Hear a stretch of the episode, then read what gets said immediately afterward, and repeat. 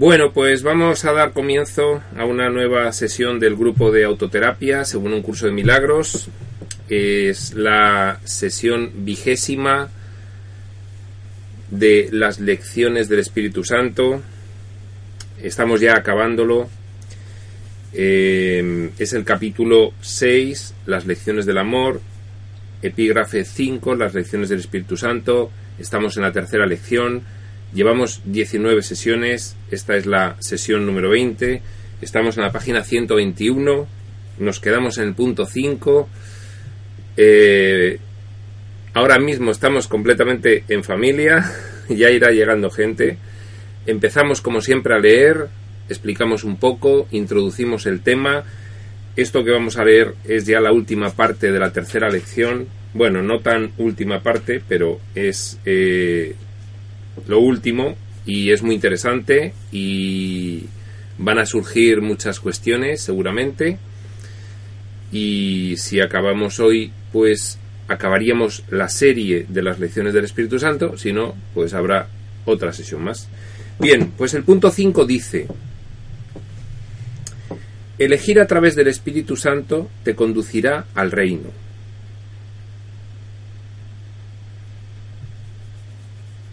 Esto no lo leímos, ¿no?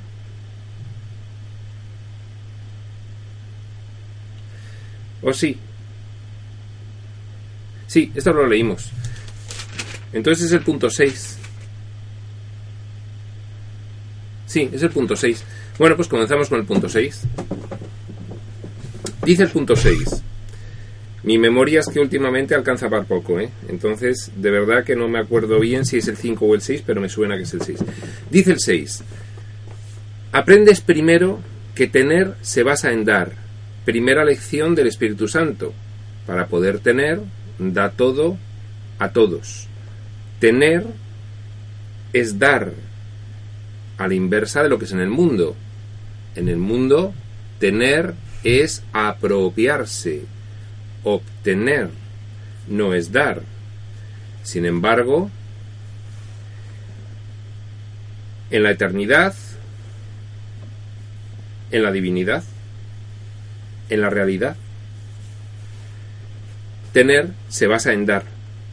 El que da refuerza en sí la idea de lo que da y por tanto goza de plenitud en cuanto a esa idea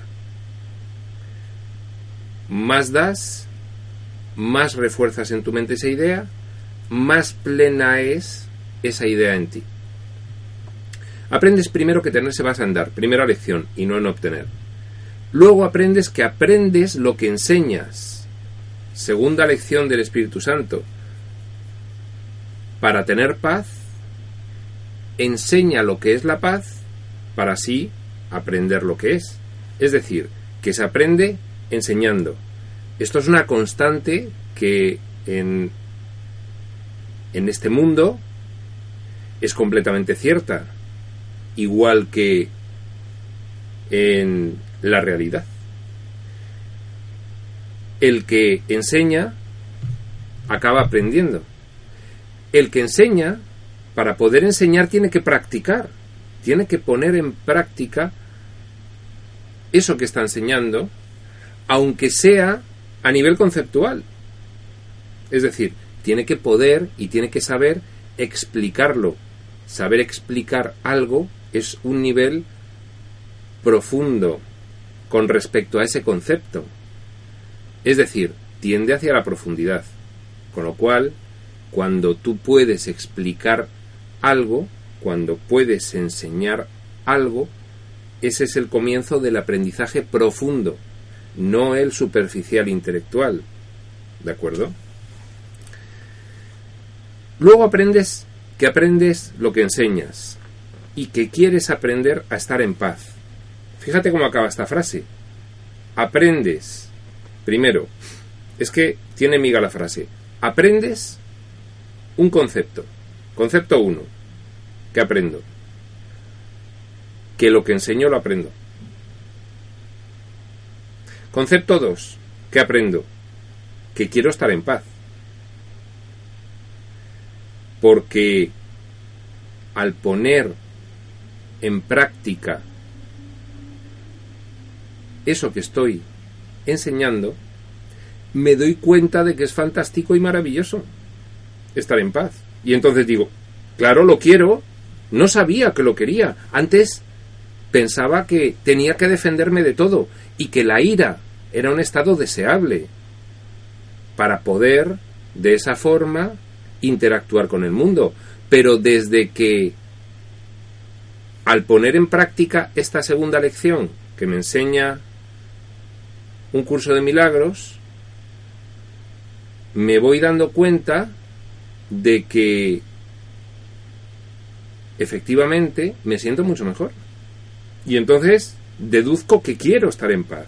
Antes no sabía que quería estar en paz. Sí, bueno, todo el mundo dice en el mundo que quiere estar en paz. Es algo, es una frase, eh, es, es, el eslogan de la segunda mitad del siglo XX y principio del siglo XXI. La paz, la paz, por la paz. Luchemos por la... Fíjate, luchemos por la paz. ¿eh? Que es una contradicción, ¿no? Pero no se sabe qué es la paz. La paz real. Y entonces, eh, cuando te propone un curso de milagros que para aprender lo que es la paz la enseñes, primero, aprendes que enseñando aprendes. Segundo, aprendes que quieres estar en paz. Eso es lo que dice esta frase. Esta frase, si se la lee de corrido, pues no, no se capta bien lo, lo que dice, ¿no? Luego, aprendes. Uno, que aprendes lo que enseñas. Dos, y que quieres aprender a estar en paz. Vale. Dice, esta es la condición necesaria para poder identificarte con el reino, la paz. ¿Por qué es la condición necesaria para poder identificarte con el reino, la paz? Bien, porque es nuestro estado natural. El reino, repetimos una vez más, es aquella situación en la cual eres consciente de lo que eres en realidad. Esa conciencia de esa situación, esa conciencia de esa situación, es el cielo. Y la situación en la que tú eres consciente de lo que eres es el reino. Y entonces, dice aquí, que la paz es condición necesaria para poder identificarte con el reino. Y estamos explicando. Es la condición necesaria porque es nuestro estado natural. Si nosotros, desde aquí, desde ahora, desde dentro del sueño, no conseguimos un estado de paz mínimo mínimo suficiente para reconocer lo que somos en realidad, entonces no podremos, como dice aquí, identificarnos con el reino. Es como si, por poner el ejemplo que estábamos poniendo el otro día con el pez en el agua, imagínate que al pez le ponen un aparato por el cual puede estar fuera del agua. Pero claro, el pez fuera del agua pues no puede andar, ni, ni puede desplazarse, ni... Y entonces, al no estar en su medio natural, no puede identificar cuál es su situación ideal. Sin embargo, un buen día le meten dentro del agua y dice, anda, anda, Aquí sí, aquí sí. Esta es mi situación ideal. Este es mi medio natural. Aquí me identifico. Eso nos pasa a nosotros. Hasta que no tenemos la situación de paz, no podemos saber lo que somos. Eh, parece que hay algún problema. Y a ver, quiero preguntar si el problema sigue o ya se ha corregido. A ver si alguien me lo puede decir.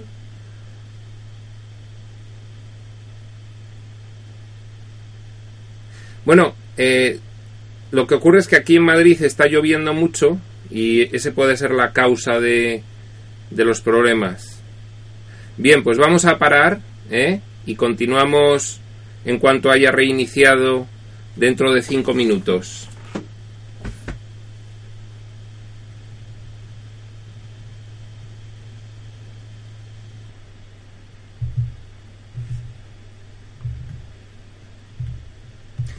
Bien, pues ya se han solucionado los problemas técnicos y seguimos con la lectura y la explicación. Esa es la condición necesaria para poder identificarte con el reino, puesto que es la condición del reino, es la paz. La paz es nuestro estado natural. Si no tenemos ese requisito esencial y básico de nuestro estado natural, estar en completa paz bajo la garantía absoluta de nuestro Creador, pues no vamos a poder reconocer esa situación en la cual somos conscientes de lo que somos, porque si lo que somos es amor y el amor, eh, una de sus características principales, principales es la completa paz, entonces no podemos reconocer lo que somos. Bien, dice, has creído estar fuera del reino, y como consecuencia de ello te has excluido a ti mismo de él en tu pensamiento. Eso lo sabemos eh, fantásticamente bien. Estamos creyendo que estamos fuera del reino. Es que ni siquiera sabemos qué es el reino. Y como consecuencia de ello, nos hemos excluido a nosotros mismos del reino en nuestro pensamiento en nuestro pensamiento no tenemos ni la más remota idea de lo que somos, ni de mm, cuál es esa situación, si supiésemos lo que somos, en la cual estaríamos. No tenemos ni idea. ¿Por qué? Por lo que ya hemos dicho muchas veces, de la primera decisión de soñar y de la fabricación de diferentes niveles, decido crear un nivel inferior, olvido que he tomado esa decisión, con lo cual este nivel mental ya no se acuerda de que otro nivel mental tomó esa decisión. De esa forma llegamos aquí, aquí en el que punto o nivel en el que no sabemos absolutamente nada. Bien, sigue diciendo, es esencial, por lo tanto, enseñarte que no puedes sino estar incluido en el reino y que lo único que debes excluir es la creencia de que no estás incluido en él. Es esencial. Nos lo dice Jesús de forma contundente. Esencial. Enseñarte que no hay otra posibilidad que seguir incluido en el reino, que seguir incluido en esa situación en la cual gozas conscientemente y plenamente de tu naturaleza real como creación divina. No hay otra posibilidad que enseñártelo de nuevo. Bien, dice el punto 7. El tercer paso, esta tercera lección del Espíritu Santo que estamos estudiando, por consiguiente, es un paso de protección para tu mente, pues te permite identificarte solo con el centro, donde Dios erigió el altar a sí mismo. Tercer paso, mantente alerta en favor de Dios y de su reino.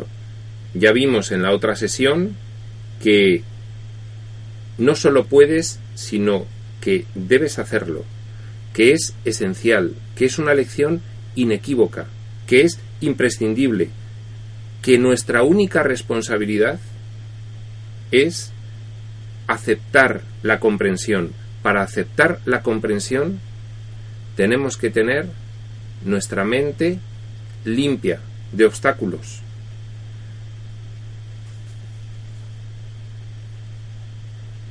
Aquí podemos explicar esta forma de acabar la frase donde Dios erigió el altar a sí mismo. El altar es nuestra mente. en nuestra mente Dios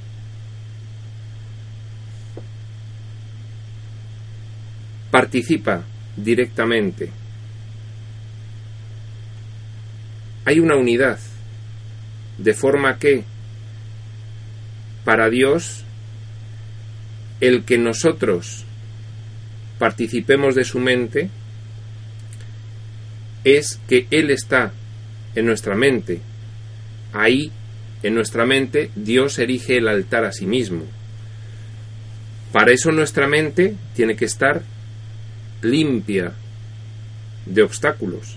Para eso hay que mantenerse alerta. Es fundamental. El tercer paso es un paso de protección para tu mente. ¿Por qué es un paso de protección? Bueno, pues porque si reduces esa vigilancia, si dejas a la mente divagar, si, como decimos aquí en España, si sueltas la pinza de la atención, entonces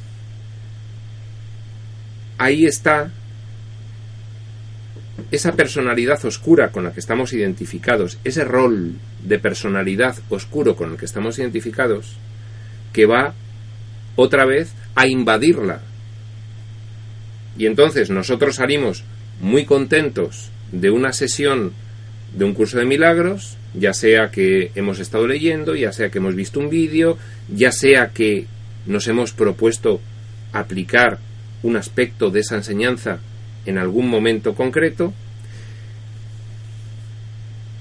Y cuando perdemos vigilancia y dejamos de estar alerta, es decir, cuando soltamos la pinza, entonces el ego invade completamente esa mente y sobrevienen los miedos, las angustias, los celos, los victimismos, las iras y todo lo que sabemos perfectamente que sobreviene. Por eso mantenerse alerta tiene muchísimas recompensas. Merece la pena hacer el esfuerzo, porque es un paso de protección para tu mente. Protege a tu mente de aquello que la hace sufrir. La hace sufrir la oscuridad del ego.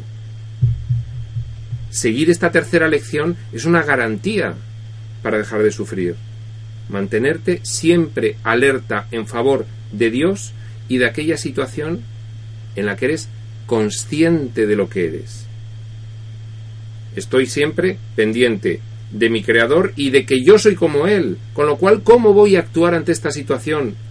Si soy consciente de lo que es mi Creador y soy consciente de que yo soy como Él, ¿cómo voy a actuar en esta situación? Pues solo hay una forma de actuar. ¿Cómo lo haría Dios?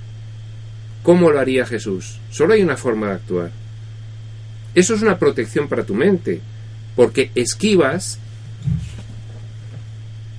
los pensamientos que generarán emociones de sufrimiento y que generarán comportamientos que generarán a su vez más sufrimiento.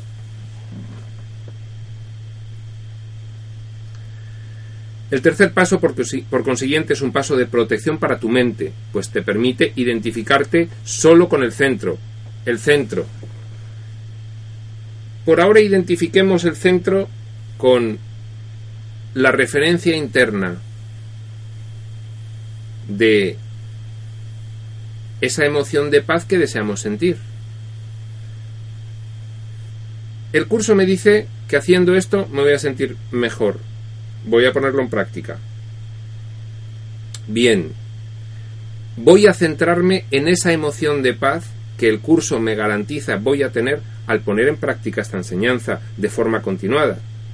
Voy a centrarme en mi centro. Centrarme en mi centro, valga la redundancia. Voy a enfocarme en mi centro. donde Dios erigió el altar a sí mismo. Ahora mismo en mi centro, que es mi mente, para mantenerla limpia, estoy perfectamente alerta y con la suficiente alerta para que no me entre basura egoica en la mente, podré escuchar la voz del Espíritu Santo. Podremos estar identificados solo con nuestro centro, allí donde Dios erigió el altar a sí mismo, allí donde está su voz, allí donde está la guía. Eso es lo que nos permitirá esta tercera lección, una lección de protección para nuestra mente. Dice, los altares son creencias, pero Dios y sus creaciones están más allá de toda creencia, ya que están más allá de cualquier duda. Los altares en este contexto significa pues ese sistema de pensamiento que hemos fabricado. Ahora mismo nuestro sistema de pensamiento está basado en creencias. Porque el profundo proceso involutivo en el que nos ha sumido el sueño hace que no tengamos certeza. Y entonces lo único que tenemos son creencias. A donde nos va a llevar esta enseñanza es a la certeza, a la realidad, a la verdad. Dios y sus creaciones están más allá de toda creencia, ya que están más allá de cualquier duda.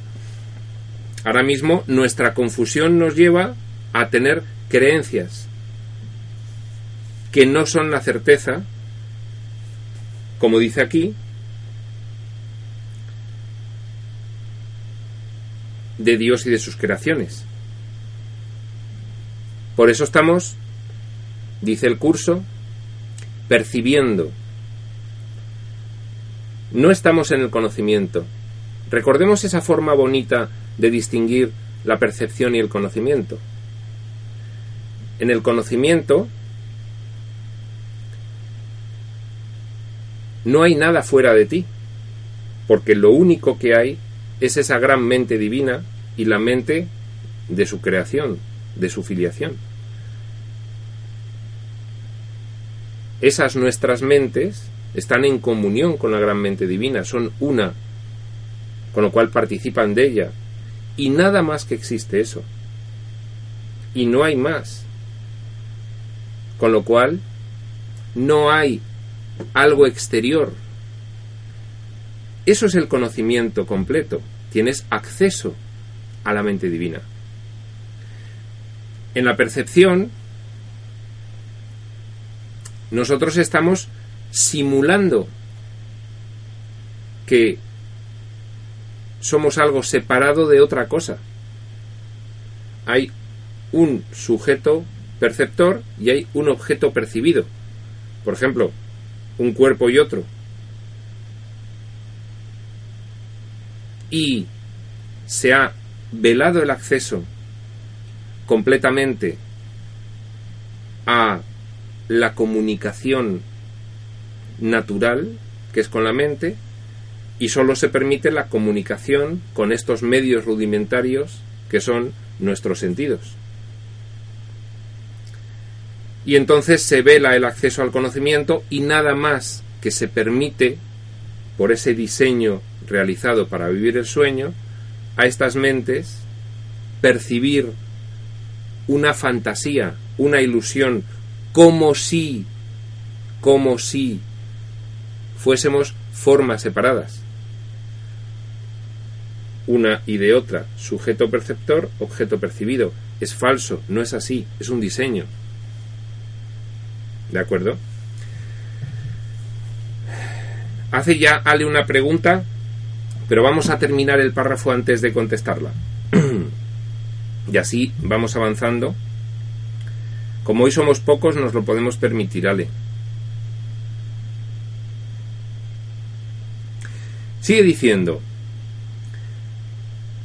la voz que habla en favor de Dios, el Espíritu Santo, lo hace únicamente en nombre de las creencias que están más allá de toda duda.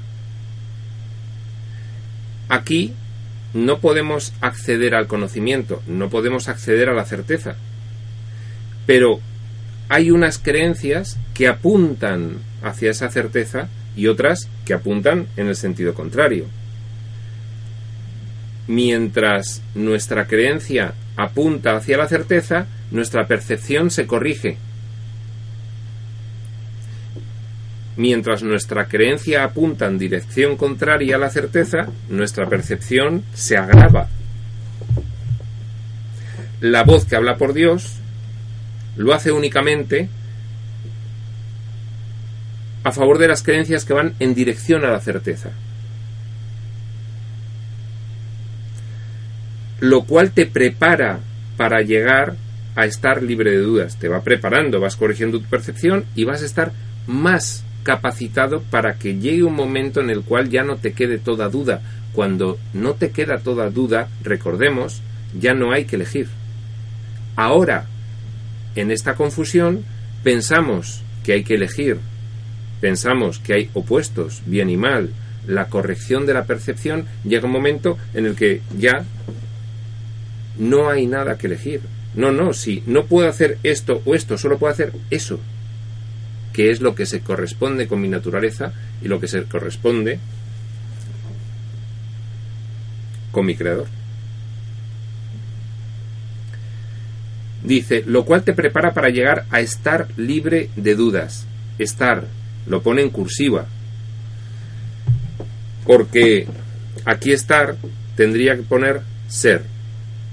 Porque allá a donde alcancemos ese estado de certeza, de libertad de dudas, ya no estaremos, ya seremos. Ya esa parte del verbo ser, estar, que es estar, que se utiliza para describir una ubicación de algo, ya no tendrá sentido, porque ya no tendrás forma, ya no estarás, sino que serás, ¿no? Bien. Sigue, dice, Mientras tu creencia en Dios y su reino se vea asaltada por cualquier duda, lo que Él ha logrado perfectamente no será evidente para ti. Por eso tenemos que tender hacia la certeza, porque mientras no tengamos certeza, siempre estaremos asaltados por la confusión. Siempre habrá una posibilidad de volver atrás. No mucho, pero sí que existe una cierta posibilidad de involucionar, o al menos creer que involucionas, por haber creído previamente que has aprendido algo y no haberlo hecho. ¿De acuerdo? Cuando algo se aprende con consistencia y con profundidad, no hay involución, lo que pasa que, acordaos de lo que dice el curso sobre nuestro aprendizaje. Dice que a veces pensamos que hemos tenido un gran fracaso de aprendizaje y ha constituido uno de nuestros mayores logros, y viceversa. Es decir, que hasta, hasta para testar qué hemos aprendido, estamos sumergidos en una gran confusión. Hasta para eso. ¿De acuerdo? Mientras tu creencia en Dios y su reino, mientras tu creencia en lo que eres en realidad se vea asaltada por cualquier duda, lo que Él ha logrado perfectamente, lo que tú eres, no será evidente para ti. Claro, mientras tengas dudas, estarás nublado. Mientras no tengas tu mente limpia, tendrás dudas. Mientras no alcances un estado de paz, no tendrás tu mente limpia. Y mientras no sigas esta tercera lección, pues no alcanzarás un estado de paz. Mientras no estés vigilante para que en tu mente no entre basura egoica, estarás expuesto a esa invasión y perderás la paz. Y al perder la paz, perderemos ese camino que hemos ido describiendo en estos dos párrafos hasta que sea para nosotros evidente cuál es la creación divina y nos lleguemos a conocer. Dice, por eso es por lo que debes mantenerte alerta en favor de Dios, claro. Es esencial, es una lección inequívoca, no solo puedes, sino que debes, nos lo dice con completa claridad. El ego habla contra su creación y por lo tanto engendra dudas. Claro, esa es la razón. Tenemos unos niveles por encima de este último, tenemos esas otras muñecas de matrioska a las cuales no vemos, aunque estamos metidos dentro de ellas, que van generando esa duda a base de engañar a este último nivel. En cuanto este último nivel abandona el engaño, ya puede ir subvirtiendo todos esos otros niveles, pero mientras está aquí engañado, no lo puede hacer. ¿Cuál es el principal factor para salir del engaño? Pues una enseñanza de este estilo. Practicarla, entenderla, comprenderla, ponerla en juego, integrarla. Dice la última frase del punto 7. No podrás ir más allá de las creencias hasta que no creas plenamente. No podrás trascender a las creencias que van en contra de la verdad hasta que no tengas una fe ciega en las creencias que apuntan a la verdad. ¿Y cómo se consigue esa fe ciega?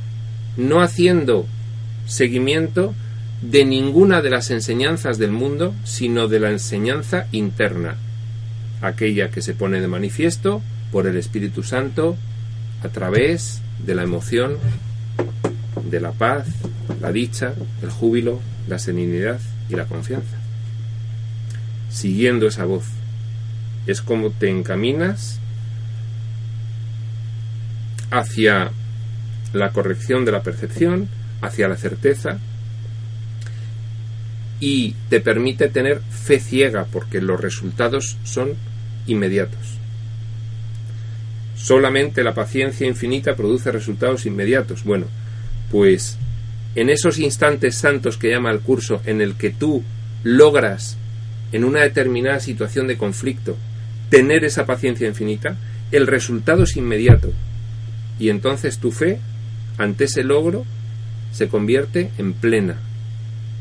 Ahí no te quedan dudas de que vas en el sentido acertado. Bueno, Ale, ¿es lo mismo mente que pensamiento?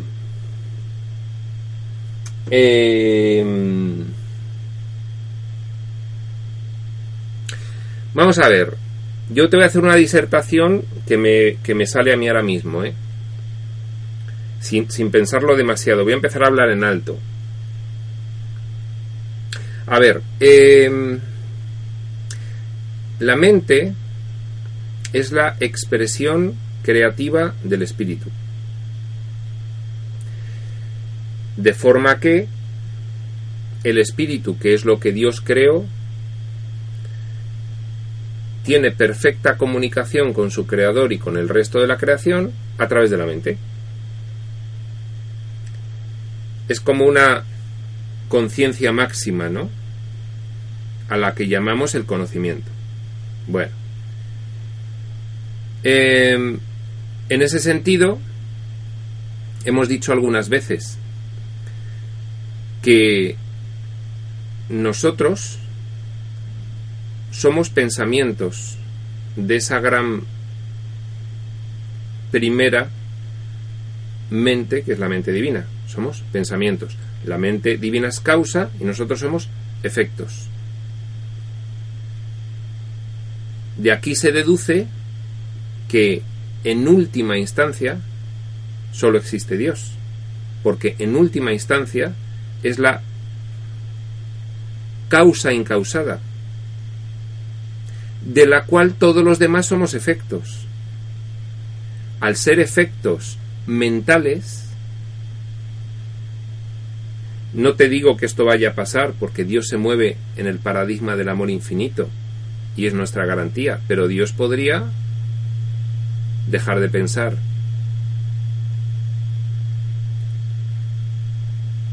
En sus creaciones. No va a ocurrir. Pero, aunque en un curso de milagros muchas veces se hable de mente y de pensamientos como lo mismo, en algunos aspectos nos será un significado equivalente y en otros aspectos podremos diferenciar entre mente, causa, pensamiento, efecto. ¿De acuerdo? Y eso también a nuestro nivel. Y eso también aquí. ¿De acuerdo?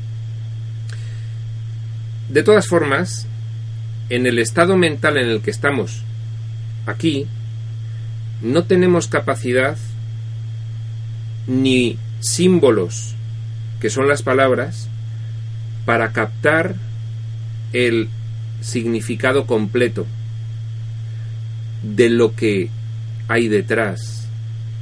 No hay capacidad expresiva en las palabras del lenguaje del mundo para poder expresar completamente el significado real. Entonces, mente y pensamiento son vocablos semánticos que se quedan muy cortos. Esto se, se, se dice en el libro Durantia, ¿no?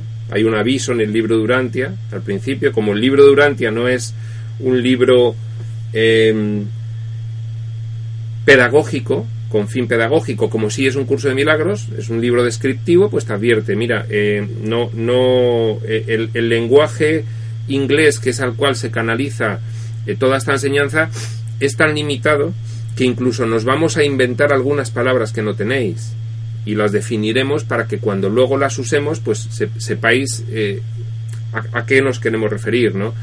Entonces, yo te doy la aproximación de que mente y pensamiento en un curso de milagros se utilizan de forma sinónima en bastantes casos, que no obstante en otros no se utilizan como sinónimos, que mente sería causa, pensamiento sería afecto, pero también que no pensemos que intelectualmente vamos a llegar a comprender nada de esto. El día que comprendamos algo no será con este intelecto limitado, será em, de otra forma que no podemos captar, pero que aquí se entiende como que lo sentiremos. ¿Vale? Muy bien, pues eh, os animo a que preguntéis, pero no habiendo tantas preguntas hoy, vamos a lograr acabar. Bueno, Ale, te has animado y aquí va la siguiente. Dices, mente es causa, pensamiento el efecto. Si Dios es la causa, entonces Dios es la mente. Bueno, eh, digamos que lo, que lo que es Dios, que no lo vamos a comprender tampoco aquí, ya, ya lo quiere explicar el libro de Durantia y no lo consigue, no lo consigue explicar porque no, no estamos preparados para entenderlo. Lo que es Dios eh, parece ser que, eh, digamos que si la mente es la expresión creativa del espíritu, pues eh, eso, eso que es Dios, eh, digamos que tiene diversas funcionalidades, ¿no? Siendo lo mismo, todo lo que es, tiene diversas funcionalidades, tiene eh, diversos aspectos. Esa, esa única gran fuente y centro de todo lo real, ¿eh? Y entonces, bueno, eh, Dios es mente, sí. Dios es espíritu puro, sí. ¿Qué es la mente con respecto al espíritu puro? Su expresión creativa, a través de la cual crea.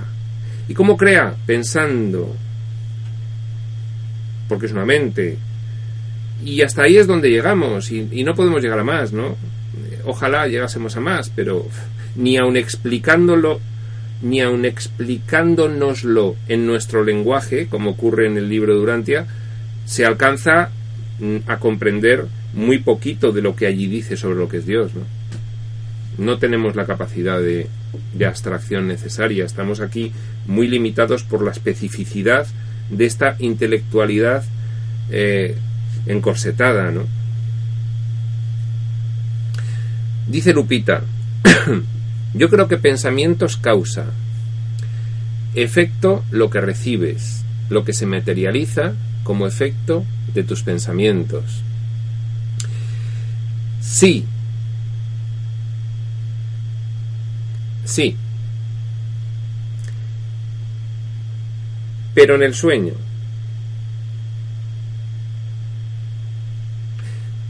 No, sí en general. Sí, completamente de acuerdo, Lupita. Sí en general. ¿Qué ocurre aquí en el sueño? Este es el proceso del pensamiento, ¿no? ¿Qué ocurre aquí en el sueño? Que tú piensas una cosa de forma más o menos consciente, más o menos consciente, tú tienes una creencia, tienes un pensamiento más o menos constante, integrado en tu sistema de pensamiento, y se pone de manifiesto como efecto en el escenario del sueño, lo proyectas, entonces esa es la explicación. Efecto es lo que recibes de ese pensamiento tuyo. Bien. Mente es un canal de Dios, dices después. Pues fíjate, yo ahí te lo voy a matizar, Lupita. Mente divina es fuente. Mente de la filiación divina es canal. Todo parte de la mente divina y las creaciones divinas son a la vez canales a los cuales, por ese proceso de co-creación, Dios puede trasladar su mente, a su vez, a las creaciones de sus creaciones. En ese sentido, es por lo que se dice que las mentes de la filiación somos canales de la mente única y primera, fuente y centro. ¿Vale? Muy bien, muy bien. Está, muy metafísico esto y está pareciendo una clase de, de metafísica filosófica, teológica. Bien. Vamos con el punto 8. Dice, enseñar a toda la filiación sin hacer excepciones demuestra que percibes su plenitud y que has aprendido que es una. Esto es algo que es muy fácilmente comprensible. Si tú has aprendido que, como decíamos el otro día, no sé si era una lectura explicada, que detrás de toda forma viviente hay la misma esencia. Si tú has aprendido eso, has aprendido que la filiación es una, que el contenido es uno con independencia de la forma. Ahora voy a hacer una conclusión interesada de esto que acabamos de, decir a continuación. Vamos a terminar esta explicación. Si tú has aprendido que detrás de toda forma viviente hay un único contenido, que es la esencia de la vida, entonces percibes su plenitud se, se, se, ve cómo se trae el argumento, ¿no?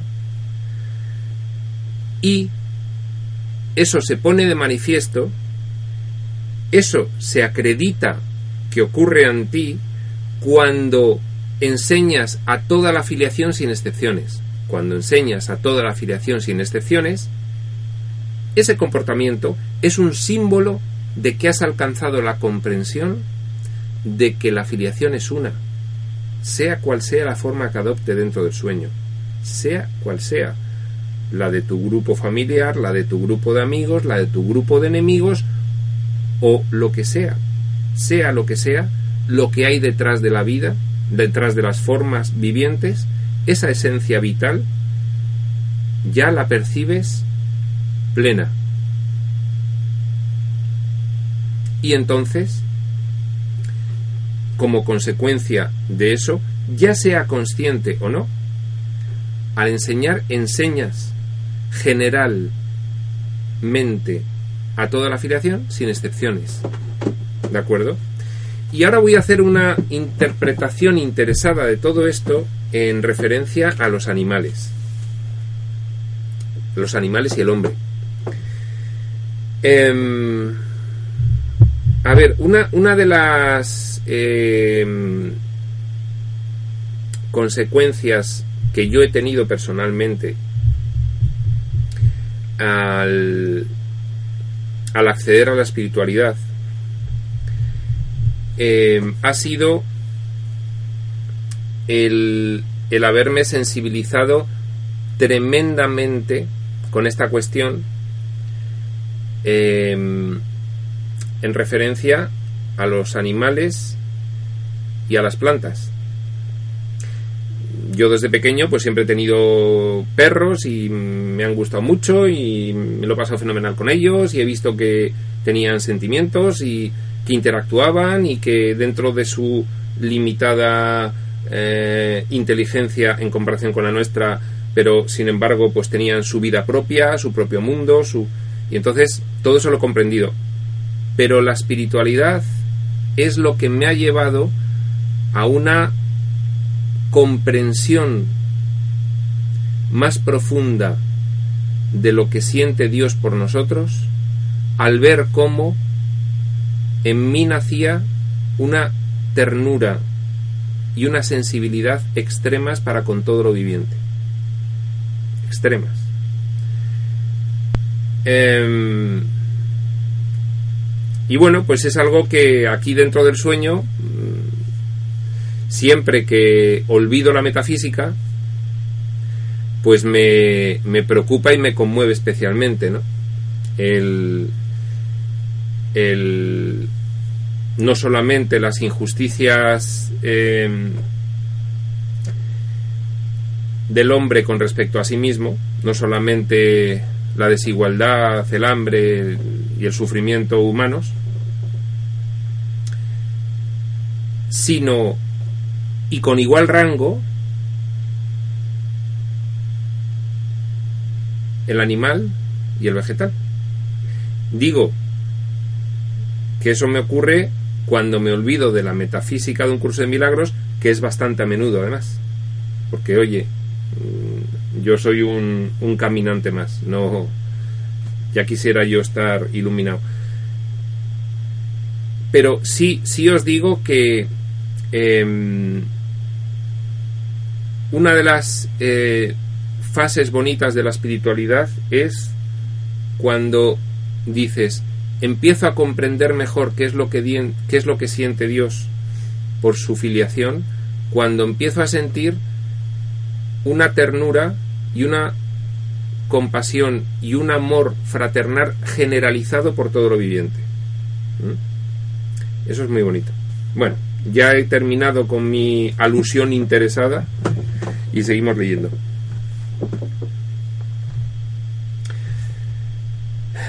Enseñar a toda la afiliación sin hacer excepciones demuestra que percibe su plenitud y que has aprendido que es una. Toda la afiliación. Dice, a continuación. Ahora tienes que estar alerta para mantener su unicidad. Tienes que estar alerta para mantener su unicidad. Em,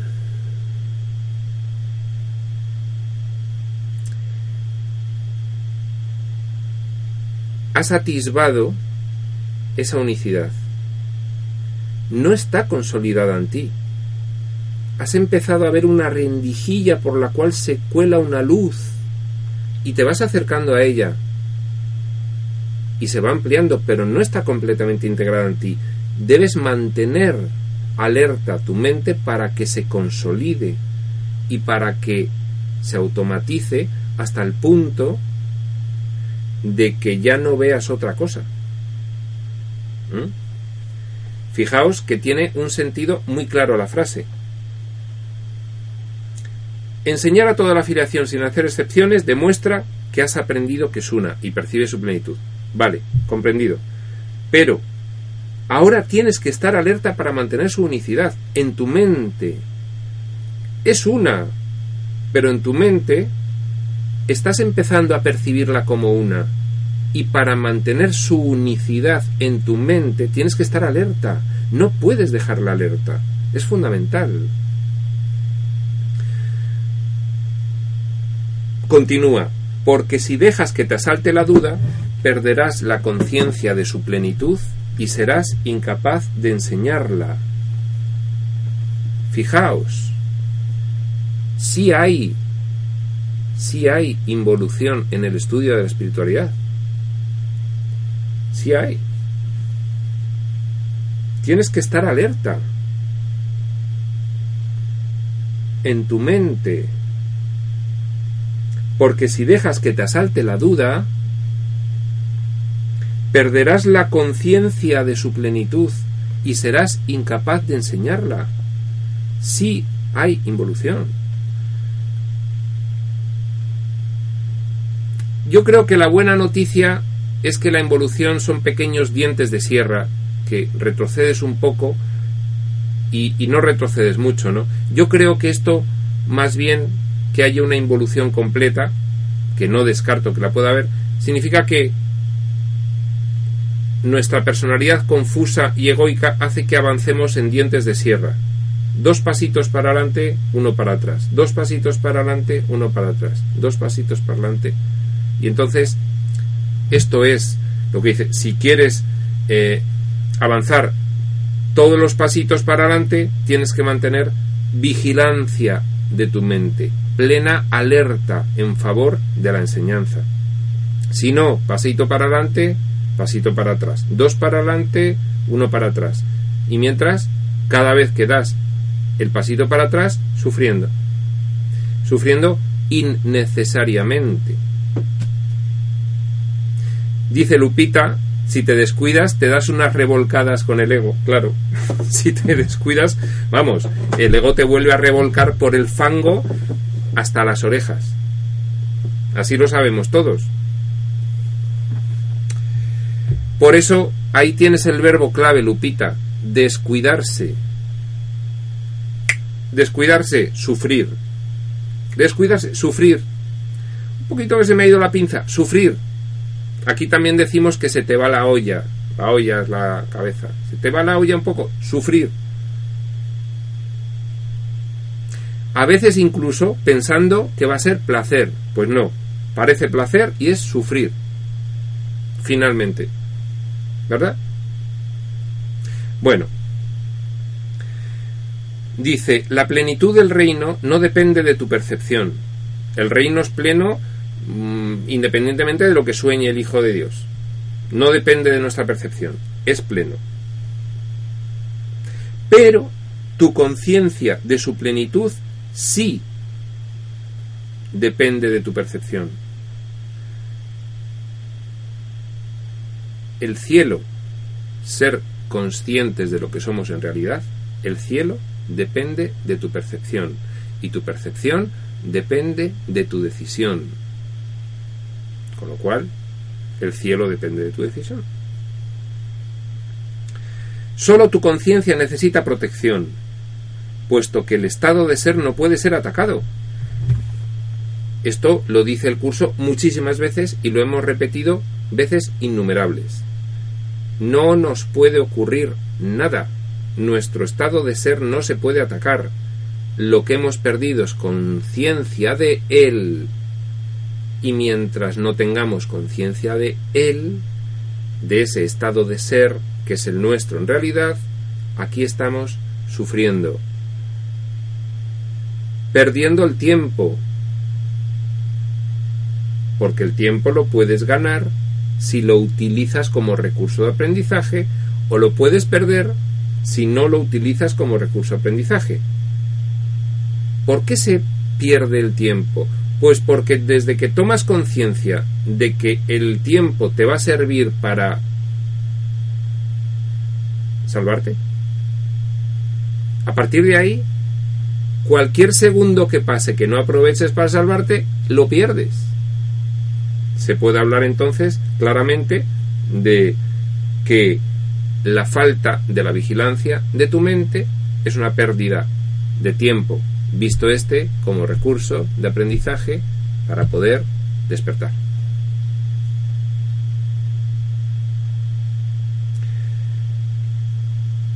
Solo tu conciencia necesita protección puesto que el estado de ser no puede ser atacado. Dice, no obstante, no podrás experimentar una auténtica sensación de que existes mientras sigas teniendo dudas con respecto a lo que eres. Es como el pez que le tienen fuera del agua. No puede andar, no se puede mover, no tiene una conciencia clara de que existe mientras no esté en su medio natural, que es el agua. Nuestro medio natural es la paz, la certeza y la verdad de las leyes de nuestro Creador. Es esta enseñanza integrada y en práctica.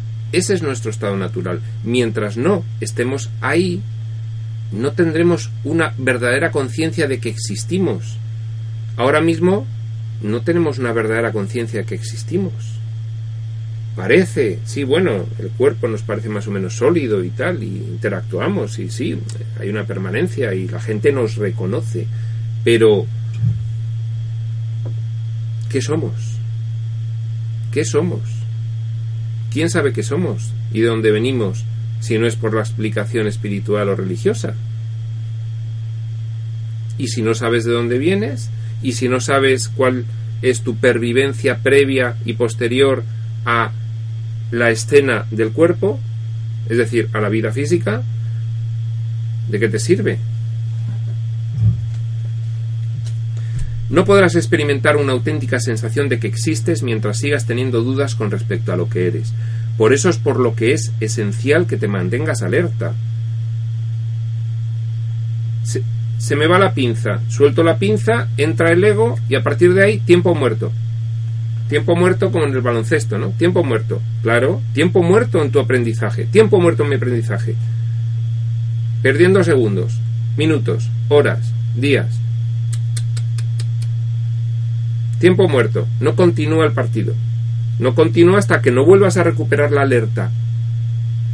Y cuando vuelves a recuperar la alerta, ahí sí, continúa el segundero del despertar. Mientras, y el único tiempo aquí válido es el segundero del despertar. Mientras no tienes el segundero del despertar pulsado y corriendo, es decir, mientras no estás alerta, no hay aprendizaje. Tiempo muerto, tiempo perdido.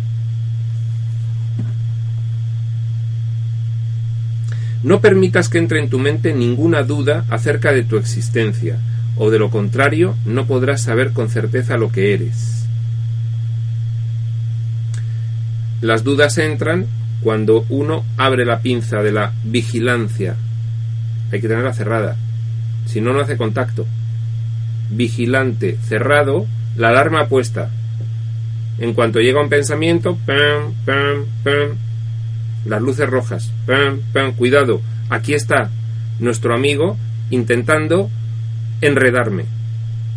Aquí ya vienen estas sensaciones de conflicto y ahí viene, ahí viene, aquí viene por mí, viene por mí, viene a por mí, voy a sufrir, voy a sufrir. Luz roja, pam, pam, pam. ¿Cómo percibo esto?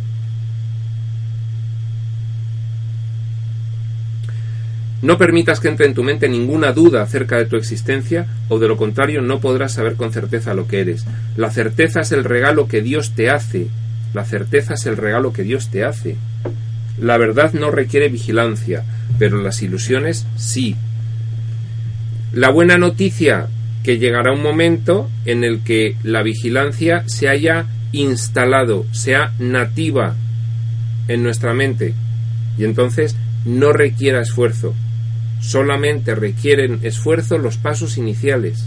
Luego hay un, una costumbre de mantener tu altar, tu mente limpio, impoluto, para recibir con claridad la voz que habla por Dios, que es la que te dice cuál es la certeza. Bueno, vamos al punto 9. Dice el punto 9.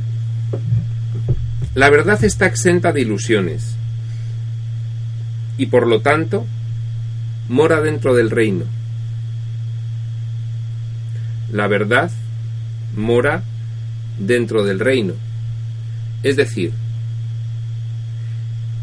en aquella situación en la que eres consciente de tu naturaleza divina, estás en posesión de la verdad. La verdad mora dentro del reino. Está exenta de ilusiones, por supuesto. Mientras haya ilusiones, no hay verdad. Aceite y agua no se pueden mezclar. O verdad o ilusiones. Hay ilusiones, aunque sea una, no hay verdad. Nos lo dicen claramente, sin excepciones. Sin excepciones es que no podemos aplicar la enseñanza de un curso de milagros a casi todo en nuestra experiencia, pero algunas cuestiones que nos sacan de quicio especialmente, no, no, no, no. Esas no, esas me las dejas aquí apartadas, ¿eh? Y, y ya yo, yo voy por mi camino pero sin considerarlas. No, no puede ser. Cuanto antes te mentalices de que no puedes hacer excepciones, cuanto antes te mentalices, antes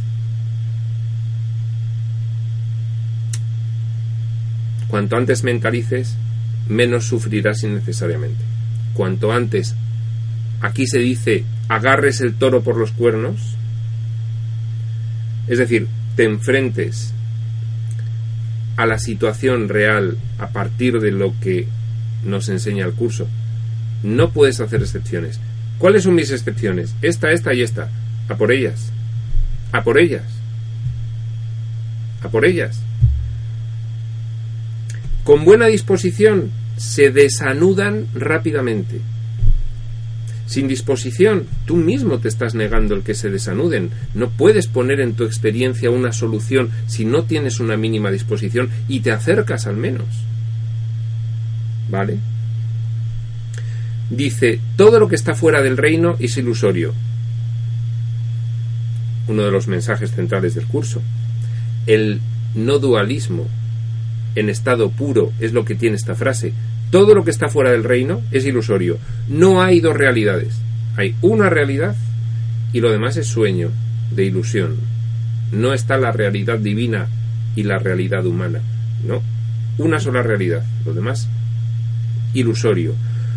Cuando desechaste la verdad, el proceso de separación, cuando desechaste la verdad te percibiste a ti mismo como desprovisto de ella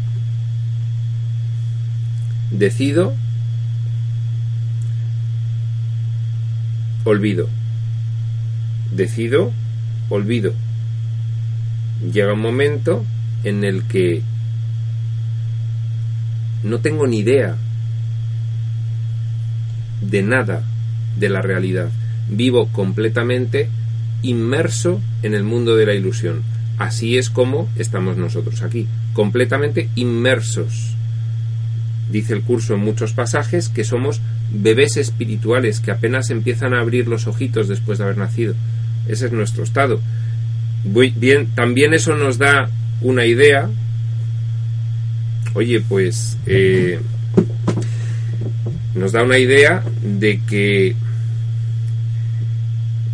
el ego no nos va a poner fácil nuestra percepción del despertar. Despertar es sencillo.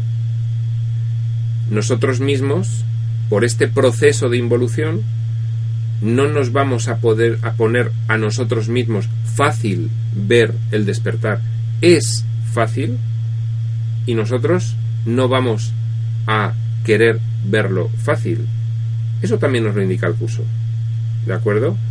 Pero es bueno saberlo porque precisamente un curso de milagros es el milagro de que lo que parece difícil se haga fácil siguiendo esta senda que nos va a permitir descubrir que no hay grados de dificultad en los milagros. ¿De acuerdo? Bien.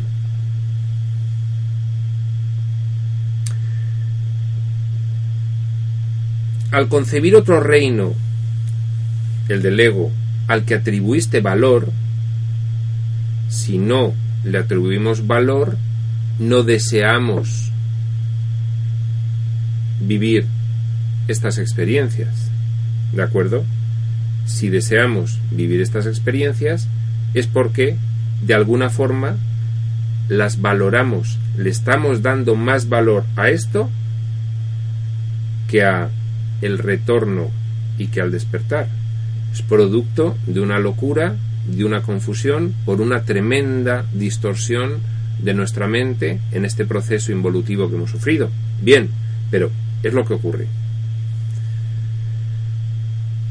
Al concebir otro reino al que atribuiste valor, no mantuviste en tu mente solo, solo el reino de Dios.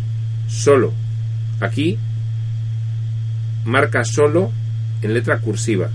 Solo el reino de Dios. No hay excepciones. Mantente alerta. Es esencial. La lección es inequívoca. No puedes hacer excepciones a mantener vigilancia sobre tu mente, porque entonces no mantendrás en tu mente solo el reino de Dios, y de esta manera excluirás parte de tu mente de él. ¿Qué es lo que ocurre? Sepamos lo que ocurre para saber cómo se revierte ese proceso. Dice Lupita, es muy simple, pero no por ello fácil, y se requiere de mucha comprensión. Sí, pero siempre que hablemos de la dificultad, expresémonos en los términos de que no nos parece fácil. Aunque sepamos de qué hablamos, oye, esto no es fácil. Bueno, eh, entre nosotros ya sabemos de que hablamos que no nos parece fácil, pero si, si utilizamos, si nos em, empujamos a utilizar correctamente las palabras, mm, parece que vamos tomando mayor conciencia de ello, ¿no? Un poco por seguir lo que dice el curso. El curso no dice que sea difícil, sino que dice que nos parece difícil. Es lo mismo. Al que algo le parece difícil, pues para él es difícil. Bien. Pero expresémoslo eh, de modo correcto para tomar plena conciencia de que no hay grados de dificultad en los milagros. Nos parece que hay grados de dificultad en los milagros. Nos parece tremendamente pero intentemos fijar en nuestra mente eh, profundamente esa idea. Para eso empecemos superficialmente a manejar eh, bien los términos. ¿Se requiere de mucha comprensión? Pues sí, se requiere de mucha comprensión profunda. Fijaos. Nosotros lo que estamos haciendo en estas sesiones y lo que hacen todos los facilitadores espirituales en las sesiones explicativas es facilitar la comprensión intelectual, porque la profunda solamente se consigue cuando uno pone en práctica en su vida estas enseñanzas. La profunda no se consigue aquí, en estas sesiones. En estas sesiones se consigue la comprensión intelectual. Oye, ahora entiendo qué dice el texto. Perfecto, ya, ya lo entiendo perfectamente. Intelectualmente. Sé lo que significan las palabras, las frases, la forma de decir, sea qué idea salude, pero la comprensión profunda de sentir que la enseñanza está integrada, eso es cada uno. Cada uno. Cada uno en su mundo particular. Por eso estos grupos son de autoterapia, porque es cada uno el que poniendo en práctica todo esto va a hacerse la terapia a sí mismo. ¿De acuerdo? Bien, bueno, como queda poco vamos a hacer un esfuerzo y vamos a terminar toda la serie de las lecciones del Espíritu Santo porque nos quedan unas pocas líneas. Simplemente, como es tarde, las voy a leer y si veo que hay algo que merezca la pena comentar, lo comento. Si no, terminaremos con una lectura serena y tranquila. Son 10 o 12 líneas. Dice, lo que inventaste ha aprisionado tu voluntad y ha hecho enfermar a tu mente, que ahora tiene que ser sanada. Mantenerse alerta contra esta enfermedad es la manera de sanarla. Claro, ¿eh? Mantenerse alerta contra esta enfermedad es la manera de sanarla. Una vez que tu mente haya sanado, irradiará salud y de este modo enseñará lo que es la curación. Cuando tú te curas, como no se puede por menos que estar siempre enseñando, al tú haberte curado enseñarás lo que es la curación. Esto te consagrará como un maestro que enseña lo mismo que yo, dice Jesús. Podrás equipararte incipientemente a Jesús, porque Él enseña curación, porque Él vino para enseñarnos que podía curarse la mente. Dice a continuación Él en primera persona, atención, yo tuve que mantenerme tan alerta como tú tienes que hacerlo ahora. Es decir, cuando Jesús eh, viene a esta secuencia del sueño, viene a este planeta, en palabras de Urantia se auto-otorga, tiene que mantenerse alerta igual que nosotros, porque se mete en el sueño por algún misterio que se, se describe en Urantia esa situación como algo misterioso. Los que canalizan mm, no, no lo alcanzan a comprender porque es de muy alto nivel el cómo una personalidad como eh, la que encarna en Jesús, pues consigue meterse dentro del sueño, ¿no? Pero fíjate si lo hace. Yo tuve que mantenerme tan alerta como tú tienes que hacerlo ahora. Y aquellos que eligen enseñar lo mismo tienen que estar de acuerdo con respecto a lo que creen.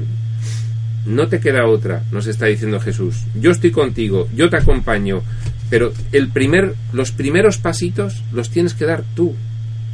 Yo tiendo la mano, pero tú me la tienes que agarrar. Tú tienes que vigilar tu mente.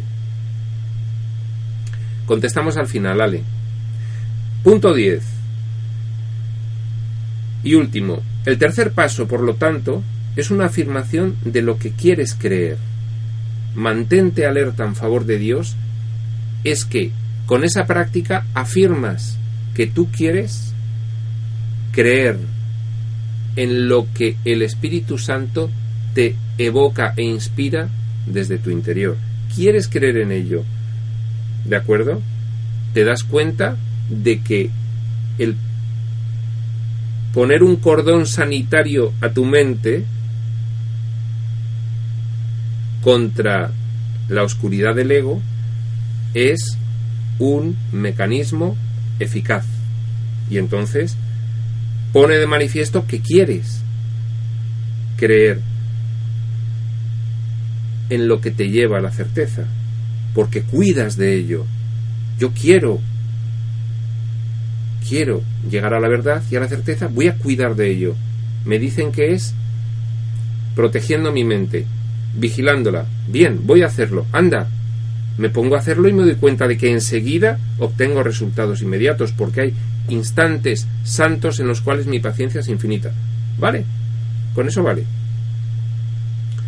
El tercer paso, por lo tanto, es una afirmación de lo que quieres creer y requiere que estés dispuesto a abandonar todo lo demás. Fíjate qué claridad. Esto nos suena. Sí, esto suena a Jesús conociendo a los primeros apóstoles y diciéndoles, abandonadlo todo y venid conmigo. Eso, tal cual suena, asusta. Asusta. Muy bonito, pero asusta.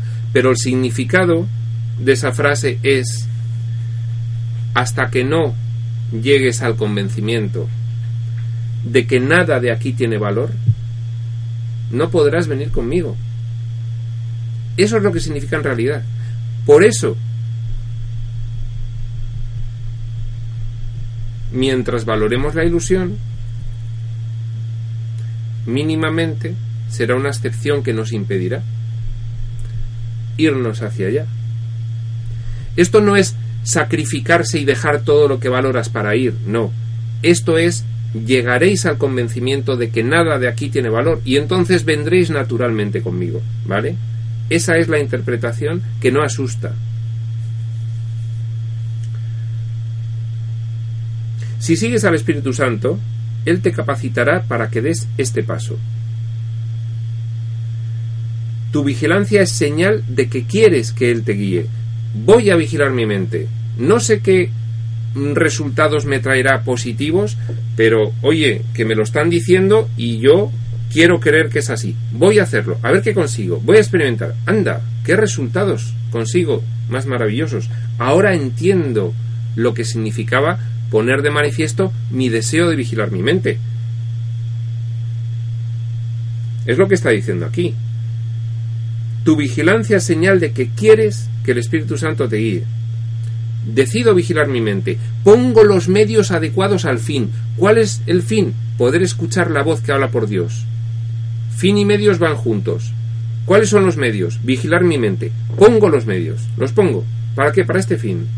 Ya está. Se armonizan medios y fin. Y lo consigues. Lo que no puedes es perseguir el fin y no poner los medios. Para conseguir el fin, escuchar al Espíritu Santo con nitidez, sin dudas, llegar a adquirir la visión espiritual, hay que poner los medios. ¿Cuáles son los medios a nuestro alcance? Nos lo dice. Mantén alerta sobre tu mente. ¿Vale? Él te capacitará para que des este paso. Tu vigilancia es señal de que quieres que Él te guíe. La vigilancia requiere esfuerzo, pero solo hasta que aprendas que el esfuerzo en sí es innecesario. Son solo los primeros pasos. Luego se automatiza, luego cada vez hay menos elección, menos duda, menos confusión, menos tentación. Cada vez hay menos. Llega un momento en que ya tu respuesta es consistente. Siempre, siempre. Esa situación es de dicha absoluta. Absoluta. Cuando no hay dudas, la dicha es absoluta. El sufrimiento lo generan las dudas. ¿Estará haciendo lo correcto? ¿No estará haciendo lo correcto? Hago esto porque creo que es lo que tengo que hacer, pero fíjate, de esta forma pues tengo miedo porque los consideran... No hay dudas. ¿Sabes la dicha que es no tener dudas? Bueno, pues no hay dudas cuando aprendes después de haber esforzado te un poco al principio, luego aprendes que el esfuerzo es innecesario y ya se automatiza. Y ahí ya no hay dudas. Ahí siempre es la congruencia andando tu comportamiento. Dice, has realizado enormes esfuerzos por conservar lo que inventaste porque no era verdad. Todo esto requiere enormes esfuerzos porque no es verdad, porque es antinatural. Y realizamos enormes esfuerzos por sostener y por seguir enganchados a esta ilusión, estamos tan acostumbrados a hacer ese esfuerzo que dejar de hacer ese esfuerzo nos parece un esfuerzo, pero en cuanto los esfuerzos se dirigen hacia la certeza, ahí es cuando hay unos resultados extraordinarios y enseguida consigues logros, enseguida. Lo que cuesta sostener es la ilusión, la verdad no cuesta sostenerla porque es natural, Dice, por lo tanto, ahora tienes que canalizar todos tus esfuerzos contra ello. Estos primeros pasos. Solo esto puede eliminar la necesidad de tener que esforzarte. Finalmente no tendrás que esforzarte. Solo es un poco al principio. Nada más.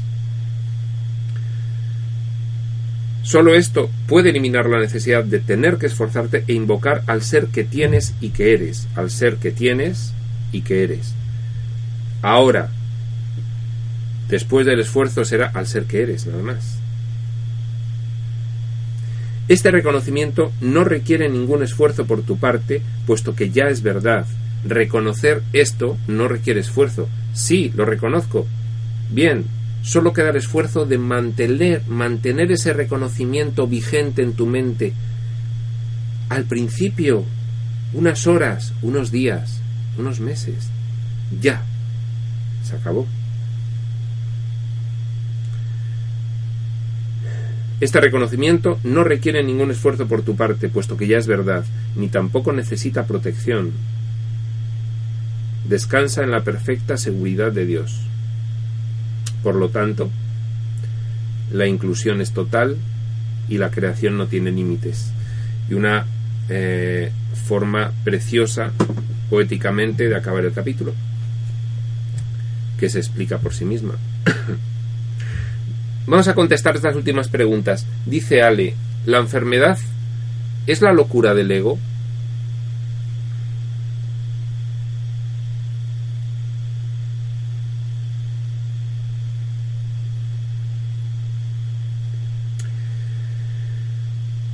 La enfermedad es el ego. Es como se pone de manifiesto el habernos identificado con ese sistema de pensamiento. Ese rol de personalidad, ese sistema de pensamiento pretende el sufrimiento. El sufrimiento lo consigue simbolizándolo en la enfermedad. Gracias, Patti. Lupita, te va armonizando poco a poco, de pronto te entran como flechazos, que cada vez duran más, efectivamente. Te va armonizando poco a poco y esos flechazos, esos instantes santos en la palabra del curso, cada vez duran más. Patti, los grandes rayos, así es, comienzas a ver los grandes rayos, esos que ahora mismo en identificación completa con el ego no ves, pero con esta práctica empiezas a ver lo empiezas a ver realmente. Y Lupita, por último, la enfermedad es una defensa contra la verdad. Exacto. Ahí es. Muy bien. Pues nada más, hemos acabado la serie de las lecciones del Espíritu Santo. Eh, yo creo que ha estado muy bien. Creo que esto que es algo absolutamente esencial, pues hemos contribuido a comprenderlo intelectualmente. Hemos solucionado algunas dudas, hemos contestado preguntas e inquietudes. Ahora hay que practicarlo.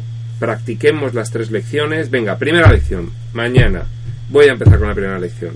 Poquito a poco. Al principio una sonrisa, luego mm, unas palabras, luego un pequeño servicio y otro día algo más, otro día algo más, otro día algo más, otro día algo más, otro día algo más, luego la siguiente lección. La tercera, aunque es tercera en orden, podemos empezar a practicarla ya, ya. Y bueno, pues a por ello, la siguiente serie que espero comenzar el lunes que viene ya eh, será sobre las relaciones, la relación especial y la relación eh, santa. Nada más, Prospector UCDM.